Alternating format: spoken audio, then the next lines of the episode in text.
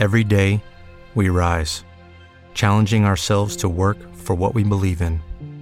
At U.S. Border Patrol, protecting our borders is more than a job, it's a calling. Agents answer the call, working together to keep our country and communities safe. If you're ready for a new mission, join U.S. Border Patrol and go beyond. Learn more at cbp.gov/careers. Flauta y Tamboril Online, episodio 10.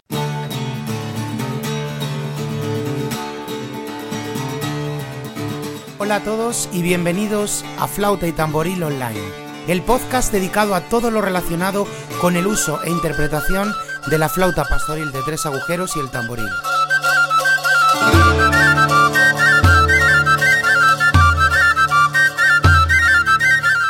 Episodio de hoy voy a tratar el tema relacionado con la afinación en la flauta pastoril de tres agujeros. Soy Luis Antonio Pedraza, tamborilero y folclorista de Zamora y creador de contenidos sobre flauta y tamboril.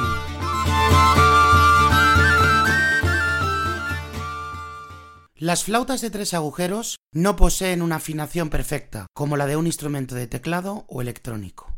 Nuestra flauta tiene una afinación relativa y no fija, y está subordinada a varios factores, entre ellos la construcción del instrumento, la habilidad del instrumentista y sobre todo su audición. Es muy importante inculcar a los jóvenes que presten atención permanente a su propia afinación y a la afinación en relación con otros instrumentos. A pesar de que la afinación viene dada en muchos casos por la fabricación del instrumento, otro factor fundamental es la capacidad de ejecución e interpretación del tamborilero. Conseguir una buena sonoridad y afinación requiere trabajo y esfuerzo. Con respecto a la afinación en solitario, lo primero que debemos hacer es comprobarla y corregirla si es preciso. Para ello es imprescindible estudiar frente a un afinador. No podemos olvidar que nada más coger la flauta, sin realizar un calentamiento previo, el instrumento está bajo de afinación en general, y a medida que vamos tocando e insuflando aire, va subiendo la afinación. Tras años de estudio y trabajo con el instrumento,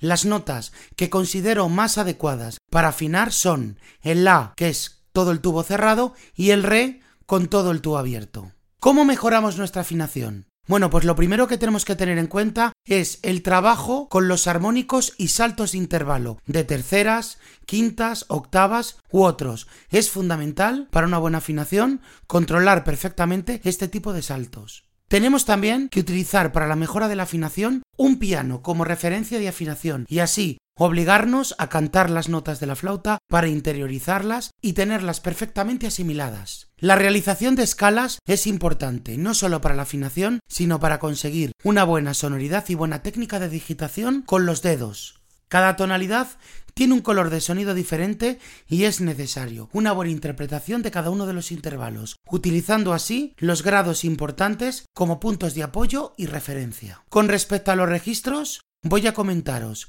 una serie de aspectos importantes que he ido observando a lo largo de estos años. En el registro fundamental y grave, la flauta tiende a quedarse baja en general y hay que tener paciencia con respecto a la sonoridad y la emisión del aire para conseguir la afinación en estos registros. En el registro medio, la flauta tiene una afinación más estable y la emisión del aire suele ser en general correcta por parte de los tamborileros. Y por último, en el registro agudo y sobreagudo, la flauta tiende a quedarse alta y es necesario, al igual que en el registro grave, un periodo de adaptación en la emisión y un control de la embocadura y de la columna de aire. Los problemas más comunes de los tamborileros respecto a la afinación en solitario son los siguientes. Deficiencia en la emisión del aire, mala embocadura de la flauta, mala colocación de cada una de las partes de la flauta, mala colocación de los dedos sobre los agujeros de la flauta, movimientos bruscos a nivel de la embocadura y falta de estabilidad en la postura. Con respecto a la afinación de los tamborileros,